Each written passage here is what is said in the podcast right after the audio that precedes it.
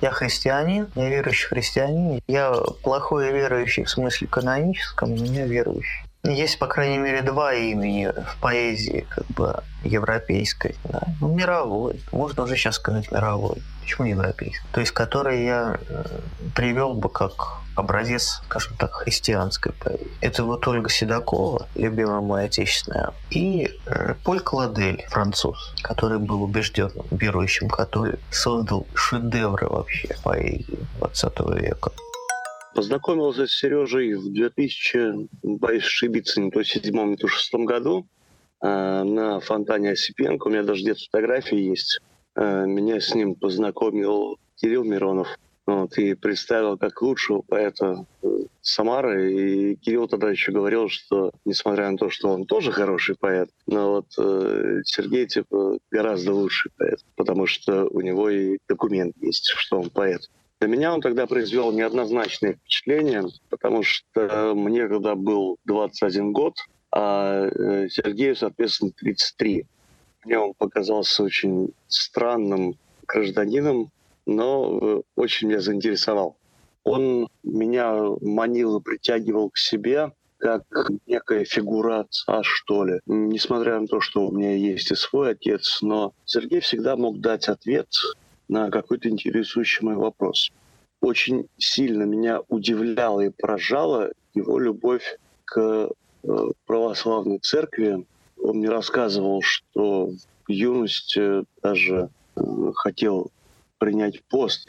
Многое, что мне было интересно с точки зрения православной церкви, да, то есть объяснения каких-то, он мне эти объяснения очень легко давал, очень легко и подробно. Э, таких подробных объяснений я не мог найти в интернете. И я считаю, что он разбирался в э, Писании и не только в Писании, но и в православной церкви гораздо лучше, чем э, многие, кто являются ее адептами. При этом, как мы все знаем, он завещал себя хранить совершенно не по православному обряду. Для меня это было на самом деле удивительно самое яркое воспоминание для меня это когда э, мы были в гостях у нашего общего друга э, во враге подпольщиков, и э, Сережа встал на табуретку и начал читать э, стихи Бродского. Я помню Сергея как скромного и умного человека, но для меня основной его чертой, таким его знаком качества, останется нежность. А, я его, по крайней мере, так понял. Даже историй особых с Сергеем нет. Но портрет его есть. Вот этот отпечаток на душе. Э, я его храню, я его ценю, я понимаю его ценность. А, и лучше всего я о нем запомнил одно. Когда на всяких выступлениях, когда на квартирах мы с ним встречались, вокруг что-то обсуждалось, задавались вопросы, споры возникали.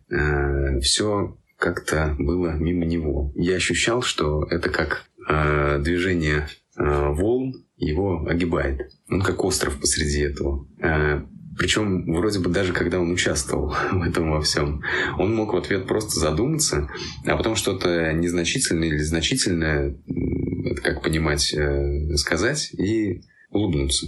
Вот заглядеться куда-то в пустоту и улыбнуться куда-то в пустоту, может быть, самому себе или еще кому-то. И становилось понятно, что все, что вокруг происходит, это не важно на самом деле. Э, Причем Сергей это знает, а ты вот только подозреваешь. Причем исключительно благодаря ему.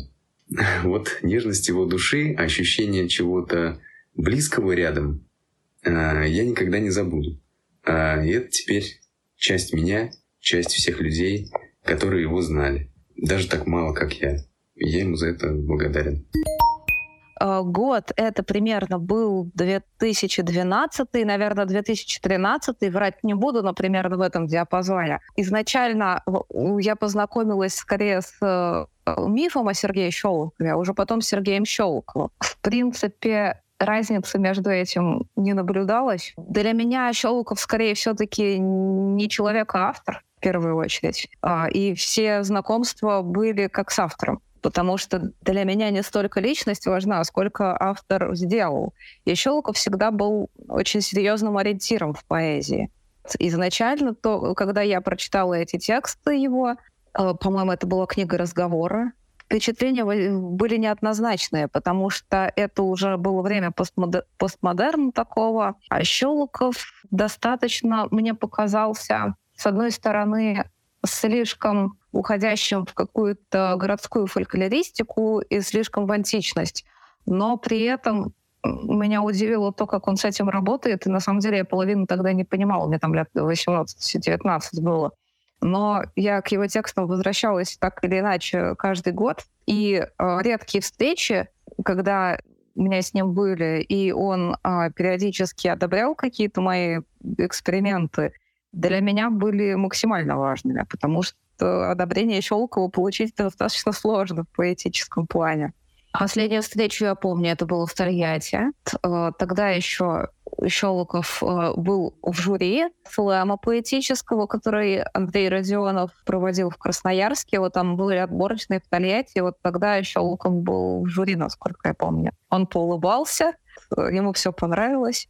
Вот, а я, как всегда, смотрел на него как на Светоч. На его презентации книги в Брод а, в музее Алексея Толстого он тогда сказал, что не доверяет э, авторам, которые не знают свои стихи наизусть.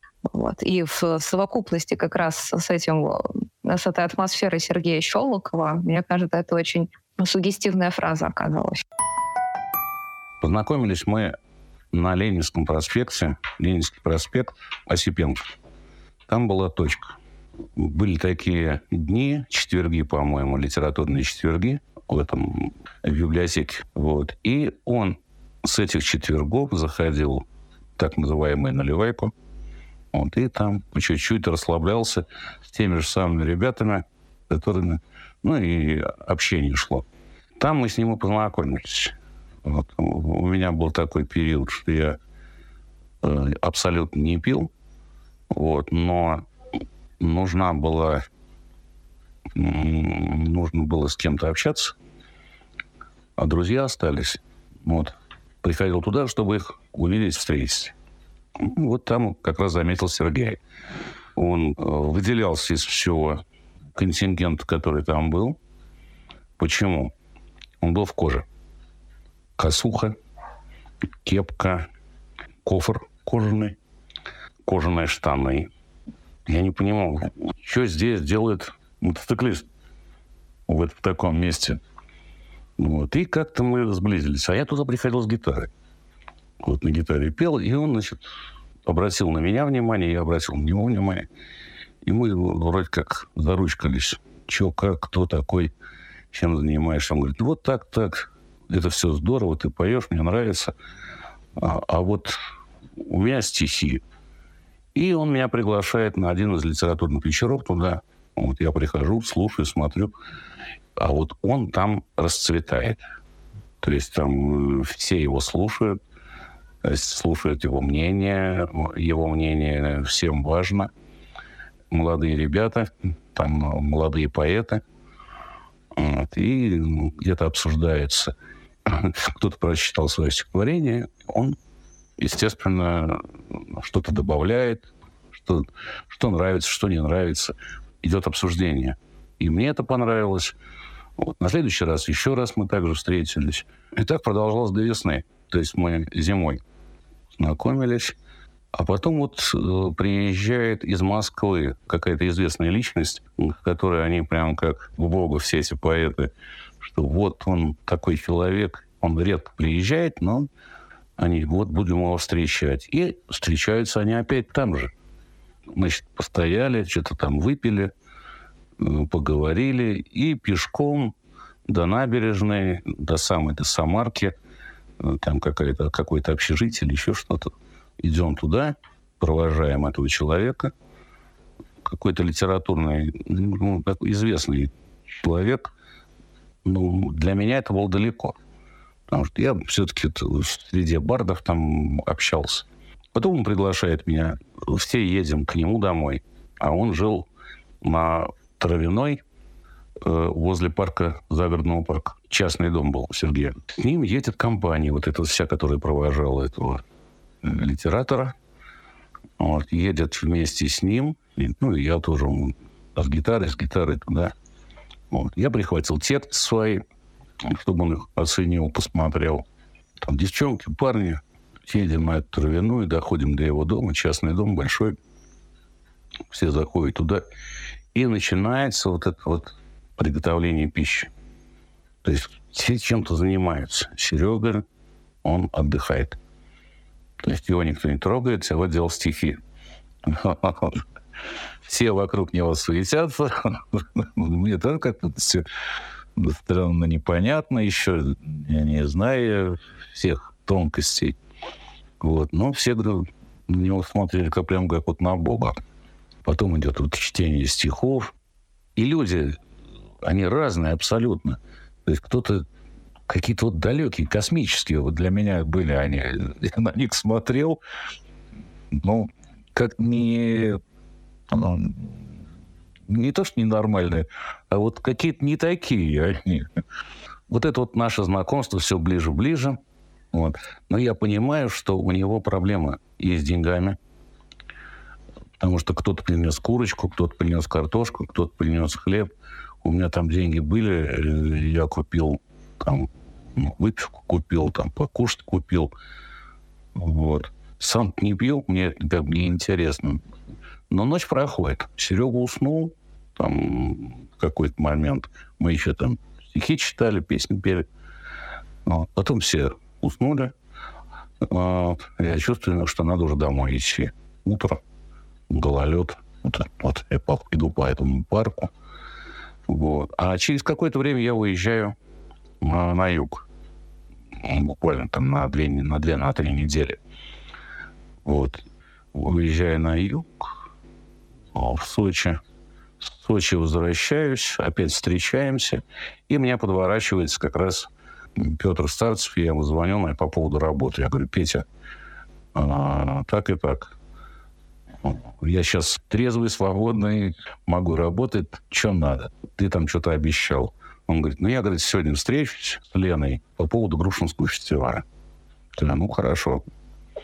Мы встречаемся. Он говорит, ну все, завтра там езжай, договаривайся. Я приезжаю в, а, даже не в клуб, а ну, как сказать, организационное место там было, поляна.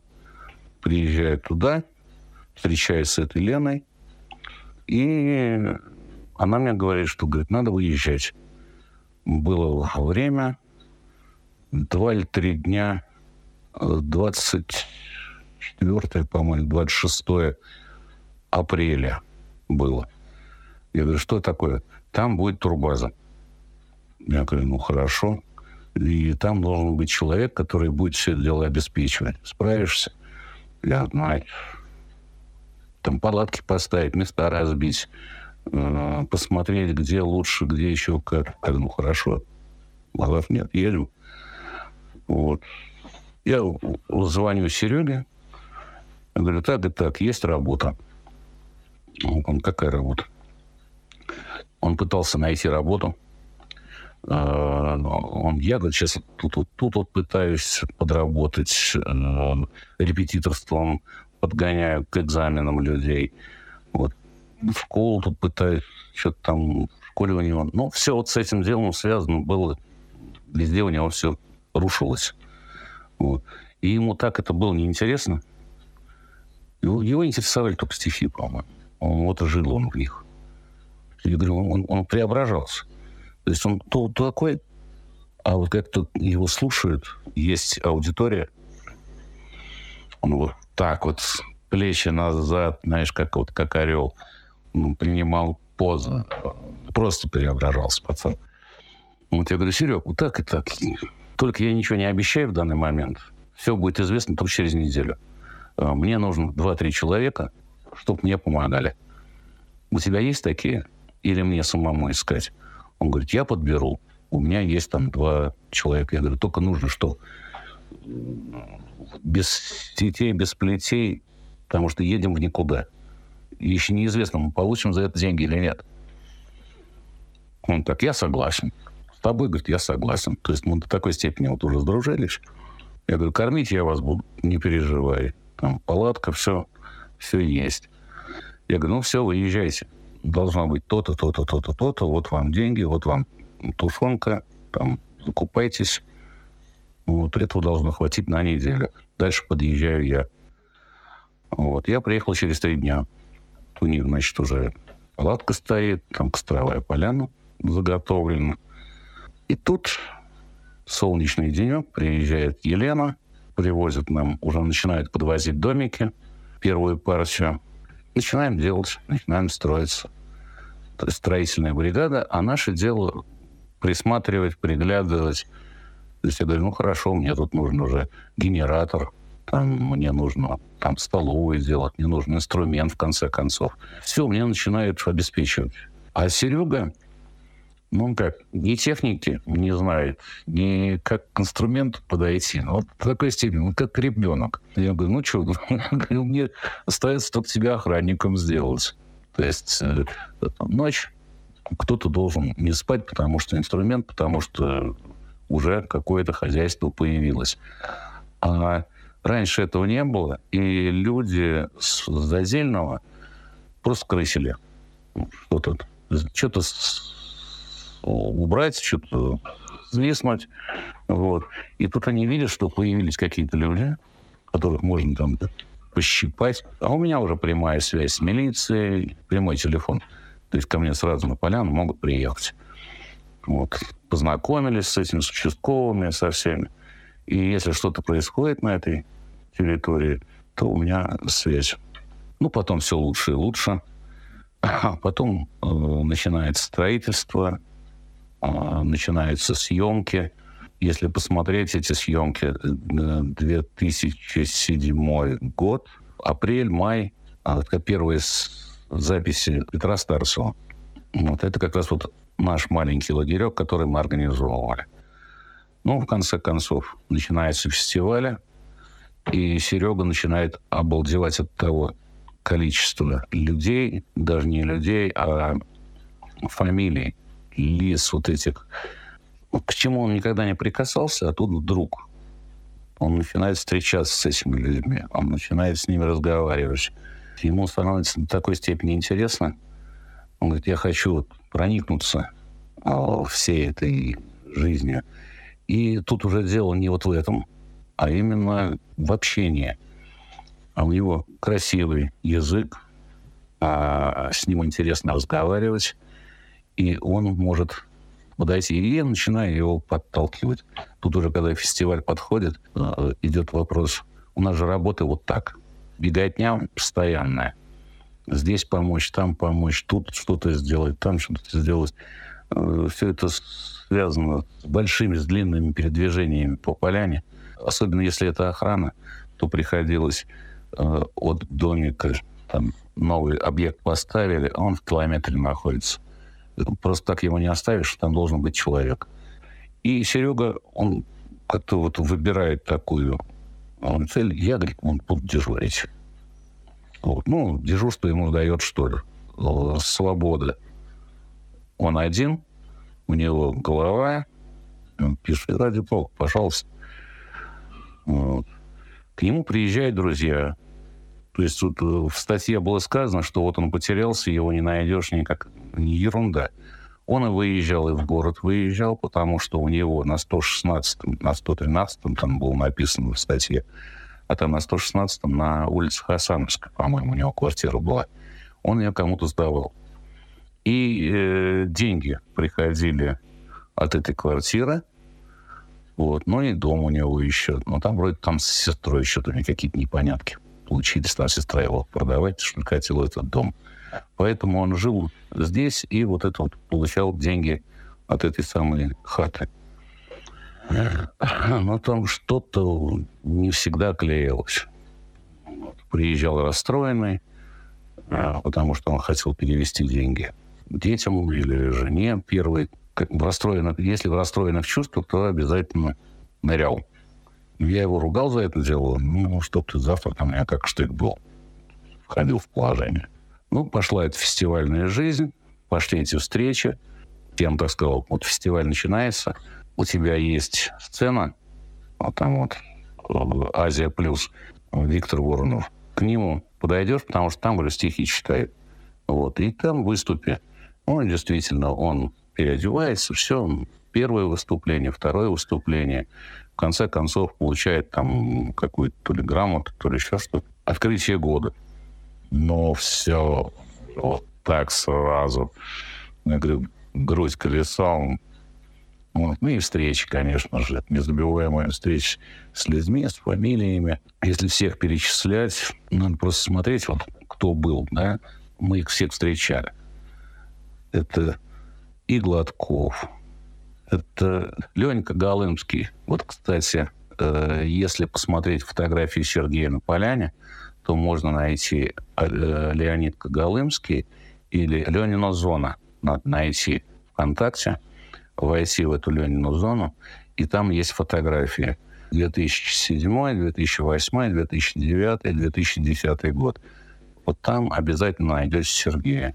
Вот э, много фотографий. Тяжелое время было зима, потому что я принял решение не уезжать, потому что было очень много-много материала, много-много палаток там, а, и вот это вот э, погода не давала нам жизни. То есть там половодье, в половодье заливает всю поляну, полностью всю. И торговые поляну заливать, дороги нет, ты отрезан от дома. И вот мы там вдвоем с ним этот момент проживали. Это примерно где-то полтора месяца, вот это половодье. Большая вода стоит где-то недель три, потом идет спад. Я не скажу, что он там вообще упивался. Иногда, чуть-чуть, как-то. У нас получилось только, наверное, по осени, на второй год. На второй год у нас остались э, остатки склада и у него получился доступ к этому. А там был как раз этот джин. На этом джине он терял многое. Первую зиму мы перезимовали с ним. Два месяца он там был вообще один. Где-то 1 марта я приехал к нему. То есть январь, февраль он там был один. Единственное, я приезжал, э, продукты, большую партию продуктов привез. Он ее сам один крячил на эту базу. То есть мы на электричке встретились, я ему все это тело перекинул, он уехал. Мы на машине подъехали. Туда нельзя было проехать никак, ничем. Вот. Можно было только пешком. Потом я уже приехал, он смог уехать, там отдохнуть. Ну, потом лето, осень. У нас уже больше команда. И следующую, вторую зиму мы уже проживали. У нас команда была человек 12, наверное. Уже повеселее, и уже и баня была, и уже домики стояли. А в палатках мы прожили, ну, где-то до ноября месяца. Потом просто-напросто заняли эти домики, которые поставились. В конце концов, а там опять начало меняться, как говорится, правительство. Э, Елену сместили, назначили другого человека. Татьяна была. Татьяна попадает в аварию на одном из фестивалей, осенних, по-моему, когда они едут в Сызрань. Э, и назначают еще одну э, через три или через четыре месяца даму, вот, которая нам, в общем-то, развалила наш коллектив. И можно было оставаться и дальше работать на этой трубе. До прихода Елены Ковтанкиной – я уехал, появилась Лена Ковтонкина. А до этого была там еще одна Оля. Сейчас она в Москве. Тольятти она. Я сказал, ребята, вы можете оставаться. А мне роняют зарплату до уровня э, там 8 тысяч, по-моему, у меня была 15. Вот я говорю, я такой зарплаты не буду, мне это неинтересно. И выполнять ту же самую работу за кого-то, которую я выполняю так, вот я не собираюсь. Вот, так что вы можете оставаться. И вот всей этой команде сказал, они говорят, не, Лех, если ты уходишь, то и нам тут делать нечего. Потому что нас тоже и в правах, и в деньгах хотят поломать. И так Сергей ушел, да? Да, он, он уехал вместе с нами со всеми. Так вот, его вещи, его вещи, у нас вот Стас как раз грузил свою машину, он увозил все эти вещи, они уехали в Москву. То есть там и стихи могут быть, а, и его вещи остались. Вот как раз я с ним разговаривал, он говорит, слушай, ну, можно перебросить все это хозяйство? Он говорит, да, говорит, у меня сестра там в Тольятти есть. Если что, я повезу и заброшу ей. Я говорю, ну хорошо, обратная связь будет. Я говорю, если что, я говорю, и с женой его могу связаться, то есть ВКонтакте она есть. Вот у него как раз все и получилось. То есть сначала он пропадает, вот как он, что он, как он. Говорят, что у него все хорошо, он в Тольятти, живет и пахнет, цветет и пахнет. И я смотрю, появляются фотографии, он, они то тут, то там гуляют. А где на... они познакомились вот там на поляне? Они, видимо, знакомы были еще до. И на поляне э, она его видела, встречала. Ну, видела, что он там ну, находится. Вот. Но он, он еще был, там, как говорится, не готов к этому уходу. А тут, вот, видимо, как раз ушел, стал свободный, и, и получилось, что она его забрала. Она его просто увезла в Тольятти. И был звонок от него. То есть он мне позвонил уже через много лет. Буквально вот года три назад, наверное, или год два назад. Мы ездили в Тольятти, и там щелкались, фотографировались, гуляли по этой по набережной. Вот. И я захожу, очень радовался тому, что я радовался тому, что делают его улицу, хотел ему показать, как у него все. Делал фотографии травяной, э, где его дом был. Там вот дом убрали, там другое что-то построили. Он говорит, эх ты, а что это такое? Я говорю, это твоя улица, дорогой. Он говорит, а можно я тебе иногда буду звонить? Я говорю, конечно, можешь, Сереж. Какие проблемы? Вот такой коротенький разговор, ну, какой-то непонятный. Потом смотрю, э, он выставил фотографию, они в «Ласточке», едут в Самару. Вот, были в Самаре очень быстро, очень здорово. Я говорю, ну, если что, заезжай, звони, говори. На этом, в общем-то, э, у нас с ним обрыв. И последнее, что было, Ленька Голымский, как раз Ленина зона, дядя Лень не стало, и я фотографию э, выпустил. И Сергей мне пишет, э, ВКонтакте. Я, говорит, правильно понял, что дядя Леня не стал? Я говорю, да, дядя Леня не стал. Ну, очень жаль. И буквально после этого и его не стало.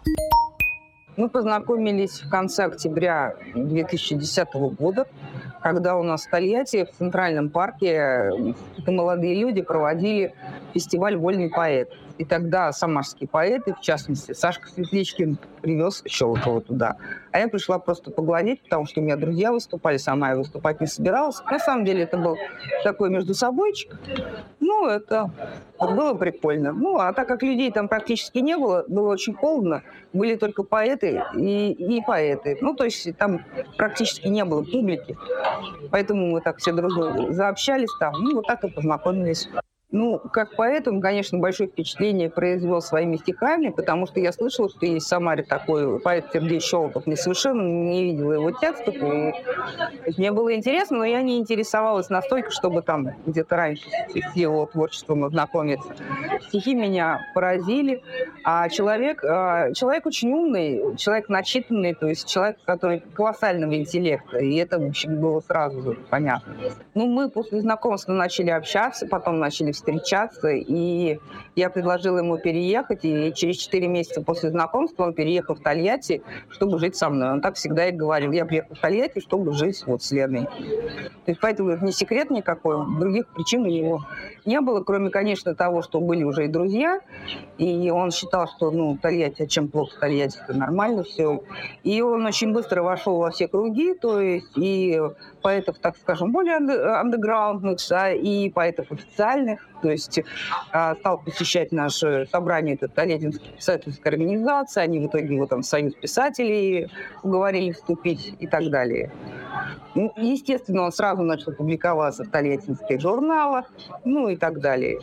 Но он уже не жил в Самаре когда, на тот момент, когда он переехал в Тольятти. Он несколько лет не жил уже в Самаре, он жил между Самарой и Тольятти. Он жил и работал на турбазе. Поэтому сказать, что он бросил Самару, и чтобы жить в Тольятти, ну, так, этого не было. А в Тольятти а, достаточно плодотворно у него было со стихами, кроме последних, наверное, лет.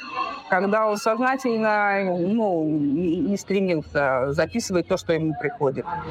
Но это связано с его именно личными проблемами, а то, что он этим даром обладал до самого конца, это совершенно точно. Он иногда публиковал в интернете отдельные стихи, например, День Победы. Он публиковал в интернете но считал ниже своего достоинства опубликоваться на стихиру, например. Говорил, это такое, там, в общем, там все, все, все подряд, ни к чему. А, и тем более самое смешное, что на стихах РУ есть Сергей Щелков, только другой. Вот, совершенно другими стихами. Вот, поэтому а, он не мог не попасть в интернет, потому что а, его выкладывали москвичи, которые издавали его первую книгу «Разговоры». У них же есть сайт, Вавилон, там уже были выложены его стихи. Когда-то него был собственный сайт у Сергея, где тоже, естественно, были его стихи. Ну и там Мегалит, э, то есть журнальный зал Волга, то есть многие журналы, они представлены в интернете, поэтому в интернете, конечно, есть его стихи. Понятно. Вот. Но чтобы выкладывать книгу, как бы он считал, что пока не надо. Это был год литературы. А Министерство культуры давало литераторам через союзы писателей, которых у нас как минимум два, как максимум не знаю сколько, а гранты на издание, ну то есть даже не гранты, стипендии на издание книг. То есть такую же стипендию получил вот Щелк.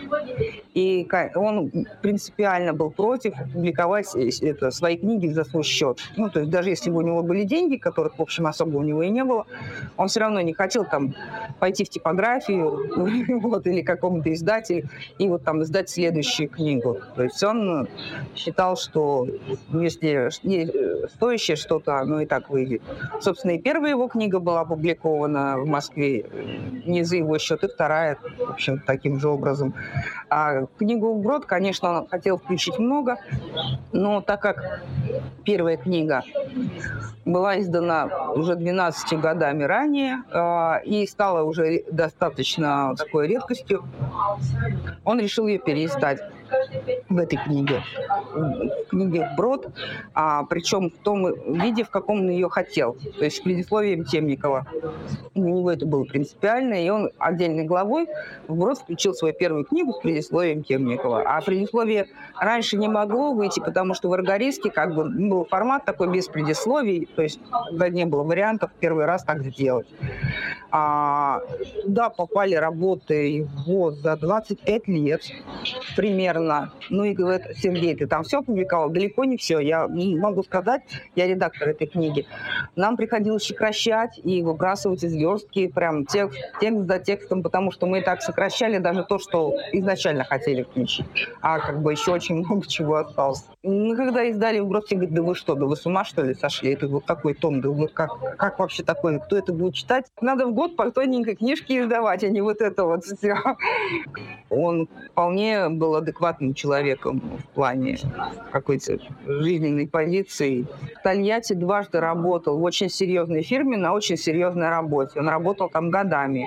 И если бы он был совсем оторван от жизни, он просто не смог бы.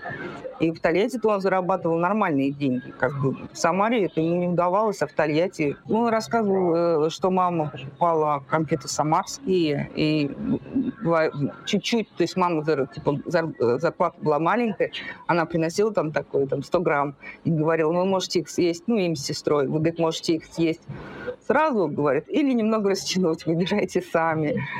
А на самом деле все, что связано с его личной жизнью, частной жизнью, я не могу обсуждать, потому что от него есть полный запрет на это. Он боялся смерти, потому что она рядом с ним была долго, но она за ним ходила.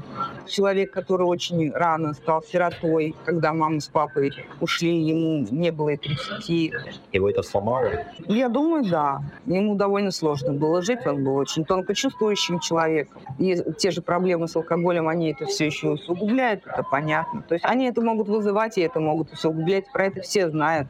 Но он хотел жить, и он боролся за себя. Я, когда с ним познакомился, на разводе было уже пять лет, И с сыном он как общался, так и общался, и никто не запрещал никогда. Да ему тогда пяти лет не было, когда они разошлись. Он маленький еще был. Он мечтал съездить а, в Пушкиногорье, то есть увидеть могилу Пушкина и все вот его эти родные, родовые села. Петровская, Михайловская, Тригорская. А, и мы съездили. Мы были в Пскове, мы были в Пушкинских горах, мы два раза были в Петербурге. Он никогда не был на море, мы съездили на море. Он начал путешествовать, когда начал жить со мной, потому что я человек, который путешествует. И он много куда съездил вместе со мной, и в Ярославль, ну, то есть много куда. За границу вот он никогда не хотел, а вот путешествовать по России ему очень нравилось. Он не был, наверное, за границей, да? Нет, не был, и не, и не стремился. И, и паспорта не было. Я и одна ездила за границу всегда. Ну, у нас знакомство было несколько, скажем так. Потому что я, в общем, начал ездить в Самару еще где-то в конце ну, в начале 90-х, скажем, да, в 90-х годах. Там проходили поэтические ринги, которые вел Юрий Борисович Чарлицкий. Потом он перестал, уехал в Москву. Там уже занимались другие люди замечательные. Мы там, видимо, с ним встречались, э, Сергеем-то. Но я этого не сильно сейчас помню. Он еще был там у них э, в жюри э, соседал. Вот. Где-то году в 96-м, не помню, так у нас было более-менее такое знакомство, которое я сейчас смогу прям вспомнить. Мы там посидели, пообщались, поговорили про поэзию, туда-сюда. Второе знакомство у нас произошло уже чуть позже, уже в 2000-х годах, когда он в Тольятти переехал. Тут уж мы начали с ним общаться более, так сказать, продуктивно и периодически встречаться уже более часто. Вот. Здесь уже более такое знакомство. Вот про это вот можно сказать, что у нас было два знакомства с ним. Можно сказать, что он прежде всего был поэт и достаточно уверенный в себе человек, поскольку, так сказать, свою поэзию всегда, так сказать, э, умел поставить и рассказать э, какие-то стихи, прочитать. Вот был достаточно, скажем так, уверенным в себе человеком, никогда, так сказать, ну, не то, что, что он не шел на компромисс, но, скажем так, э, всегда защищал свою позицию и был всегда, так сказать, в этом плане достаточно крепким можно сказать, что вся его характеристика – это, прежде всего, поэтическое творчество, поскольку он, так сказать, по крайней мере, в нашем городе был, в общем-то, один из самых таких известных авторов, да и не только в нашем, там, в Самаре, само собой, в Москве он был очень популярен, потому что у него вышла там книжка, его там все знали, он участвовал в нескольких фестивалях, в том числе и в конце 90-х фестиваль достаточно известный, потом участвовал в разных фестивалях, э, фестиваль Верлибр проходил, да и сейчас сейчас, в общем-то, скоро, наверное, опять возобновится. И там он очень, так сказать, был представлен своими стихами очень, так сказать, скажем так, очень хорошо. Вот. И принимала его публика всегда, и книжка у него тут вышла, тоже замечательная такая, достаточно объемная. Там ее можно почитать, все его стихи, ну, многие там вошли. Вот стихи в эту книжку. Ну, что еще сказать про последнюю встречу? Ну, что последняя встреча? Я, честно говоря, не знал, что она будет последней, поэтому особенного такого не сказать, чтобы уж прям запомнилась не последняя встреча. Я помню, что когда мы должны были выступать вечером одного дня, и как раз вот поступило сообщение об его кончине, вот этот был, конечно, шок, вот, настоящий. И, скажем так, трагедия для нашей всей местной, да и не только местной поэзии. Вот, поэтому я думаю, что память о нем должна сохраниться, стихи его должны читаться, и, в общем-то, мы тут стараемся как-то это все делать, поддерживать.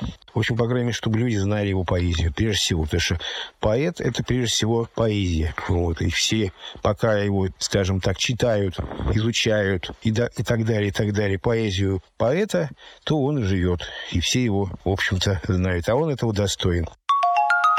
Тольяттинской писательской организации Сергей Щелков появился, кажется, в 2007 году. Его привел поэт Айвенга, он же Илюша Глебович, он же Лаис Прокопчук. Ну, на самом деле его зовут Андрей Стеценко. Ну, не суть важно. Вот он сказал, вот познакомьтесь, такой есть поэт, жил в Самаре, Сергей Щелоков. А дело в том, что я являюсь э, не просто, например, заместителем председателя Таллинской писательской организации. Я еще член Союза писателей, окончил литературный институт в Москве. И э, как бы различных авторов передо мной промелькнуло за годы, годы и годы множество. И я как-то спокойно отнесся к этому визиту. Думаю, ну, еще один автор, э, что ж с того, послушаем. Вот. Но э, Сергей Щелоков прочитал свои стихи. Э, это сразу обратило на себя внимание.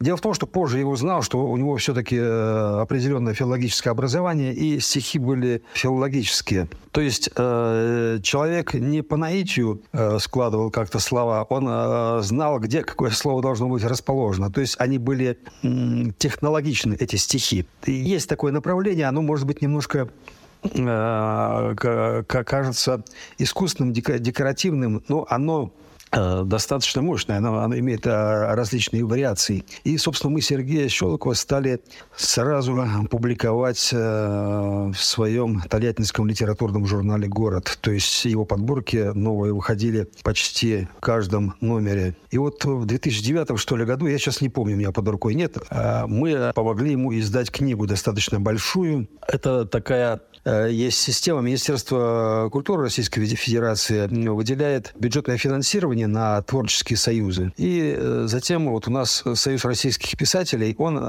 на региональные организации, там по квотам, каждый год выделяет некие суммы на издание книжки. И вот мы решили таким образом книгу Сергея Щелокова издать. Вот это получилось достаточно большое издание, страниц на 400. Он печатал его в Москве. С этой книгой произошла такая Э, для меня казусная история. Один самарский э, культуртрегер, не буду называть его фамилию, поскольку он в этой истории а, выглядел, с моей точки зрения, некрасиво. Э, в переписке в социальных сетях стал э, упрекать Сергея Щелокова вот что. Он сказал, и ты, как ты мог взять деньги значит, у официальных структур? Ведь ты же нонконформист, ты не должен был брать у них деньги на издание своей книги. Я не выдержал, я э, встрял в разговор и сказал, послушайте, уважаемые, вы не помогли ему ничем, пока он жил в Самаре. Вы не издали его книги, вы ни копейки ему не дали, и вы упрекаете, что у человека вышла книга. А, вот. Ну, в процессе такой э, милой перебранки я обвинил собеседника в, автори... в авторитаризме, поскольку он э, начал э, указывать автору, то есть Сергею Щелокову, что ему можно делать, чего нельзя.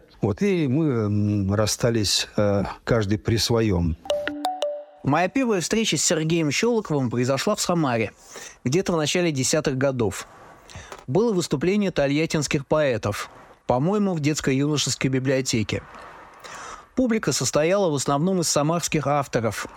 Это была такая творческая встреча на Эльбе. Перед мероприятием были разговоры, вроде «сам Щелоков будет». Перед глазами сразу возник некий министр внутренних дел самарской литературы.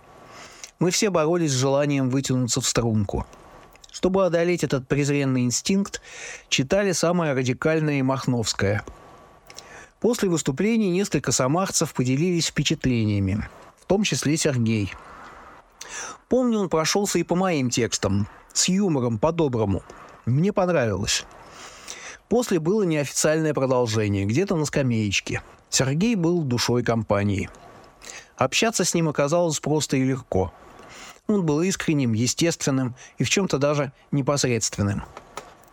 Следующая встреча произошла в Тольятти – мне кажется, это было вскоре после, может быть, через несколько месяцев.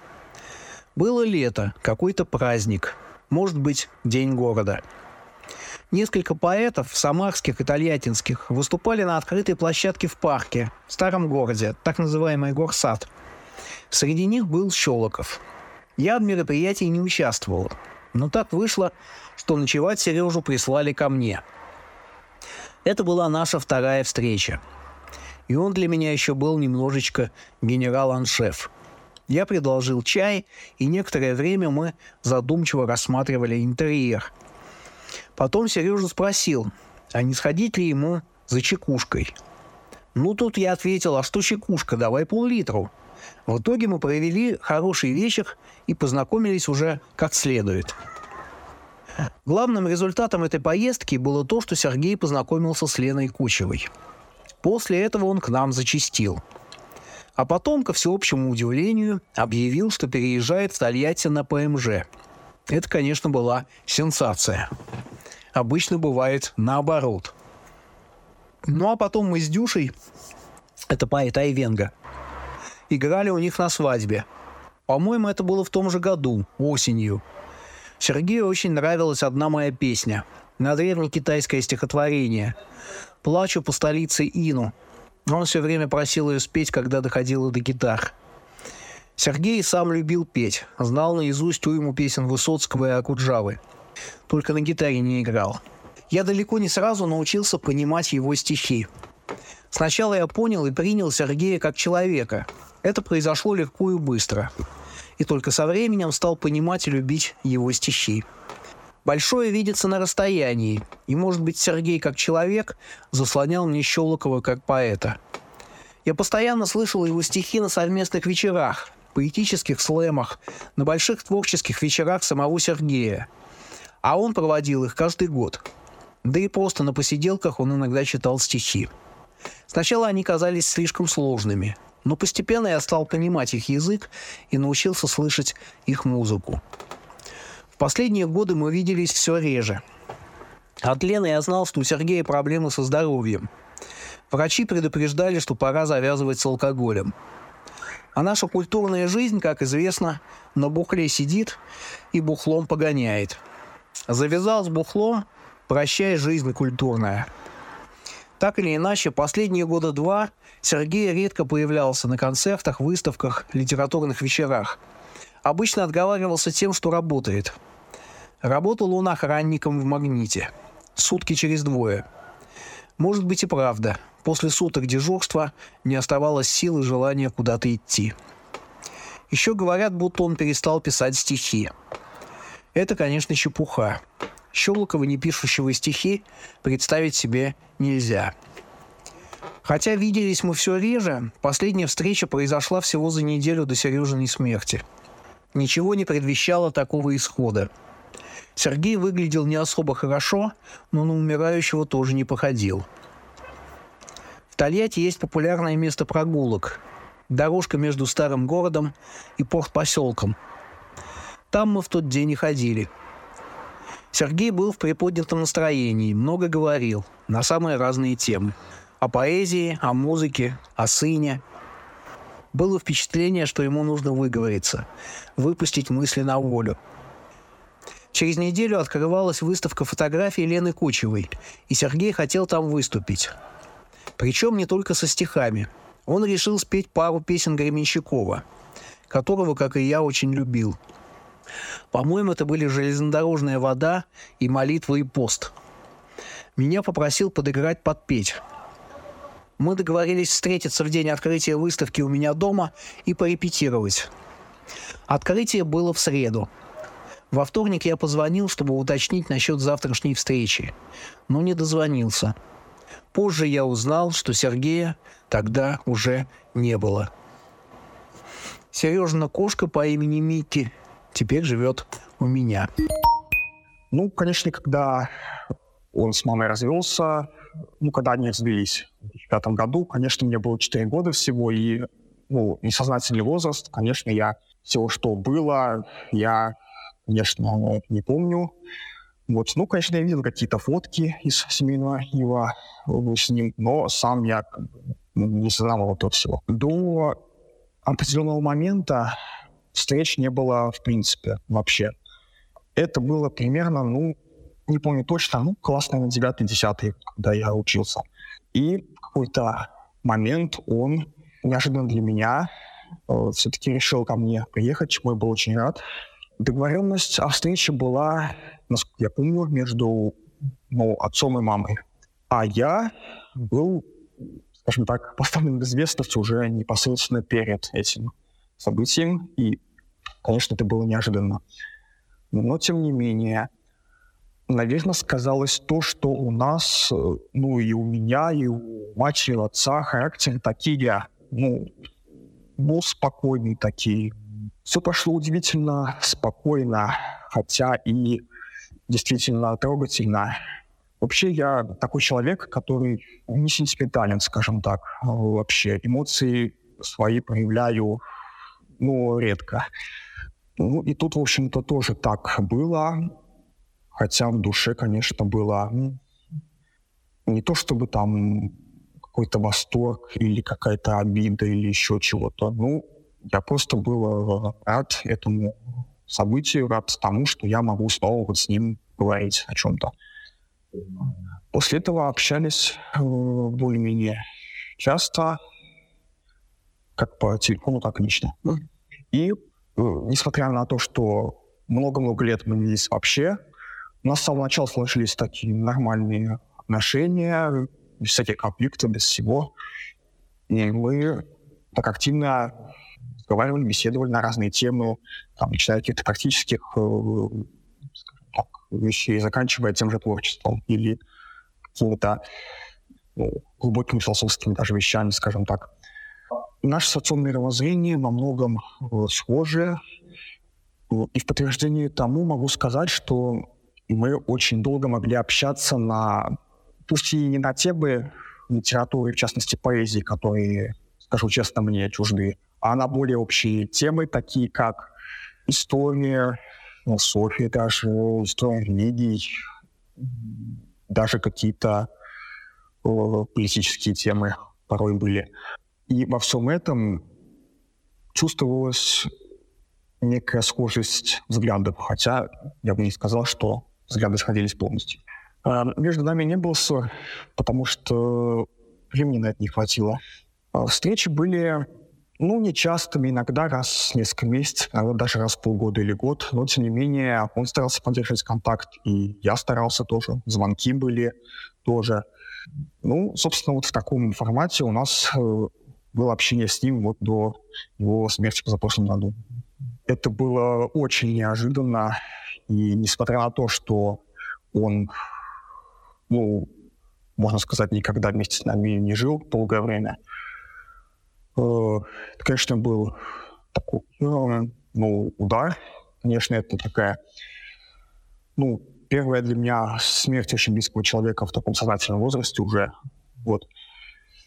Я неоднократно в Тольятти поезжал, вот, и на, скажем так, на проводы, на поминки.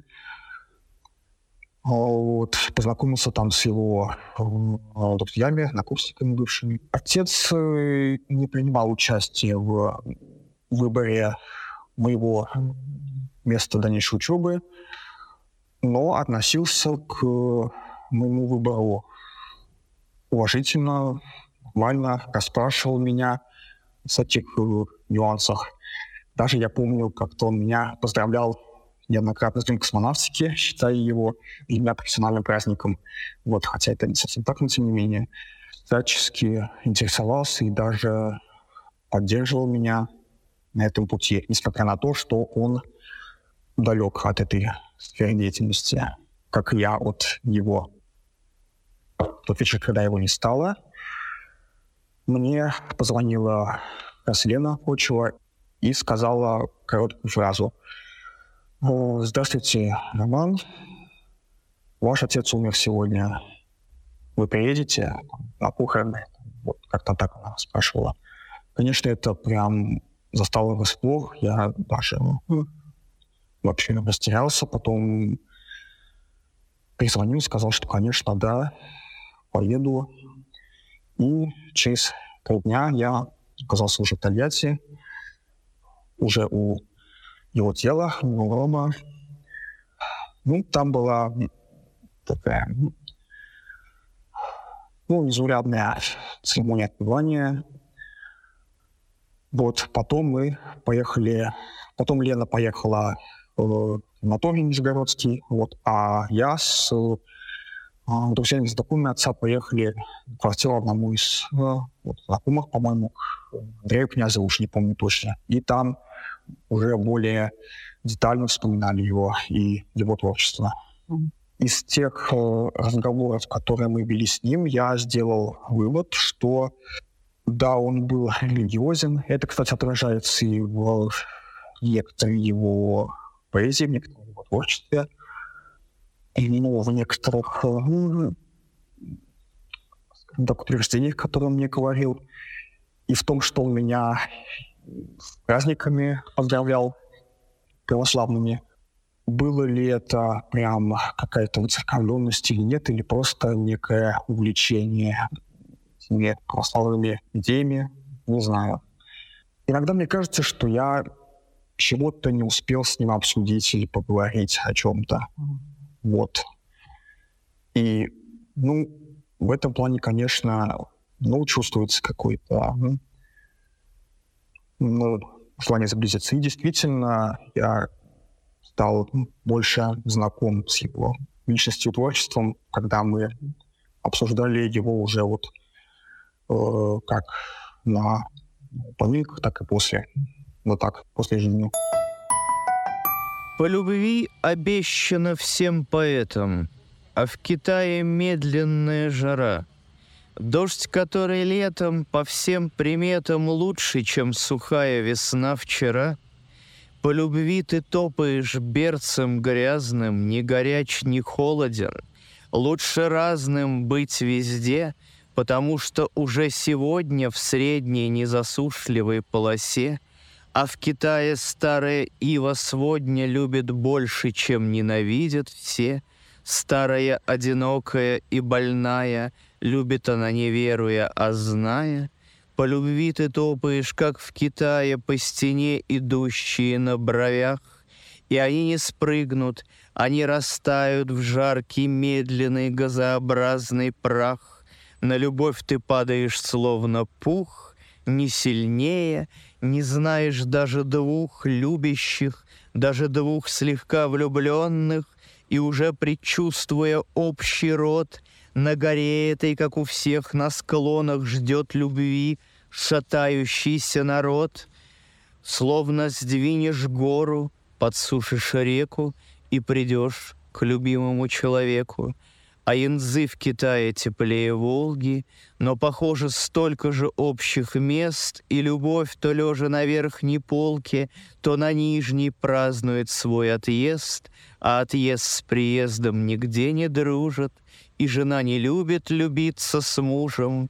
На любви танцуешь ты рок-н-роллы и чечетку, и отбиваешь марш, и она, что сцена, и там под полом слишком много брачующихся в ванне маш, и трава забрызгана киноварью, и трава зовется Иван да Марья, а в Китае, когда зацветают вишни, слышно дождь, потому что шуршит листва, а когда там засуха, то не слышно даже тех, кто выкрикивает слова — и когда оседает пух, удар его озимь, все обращает в пар, и в Китае сроду не будет ноя, хотя рис залит, и потоп везде, а глядишь на озеро головное, и шизофрения, и паранойя бродят пешими по его воде.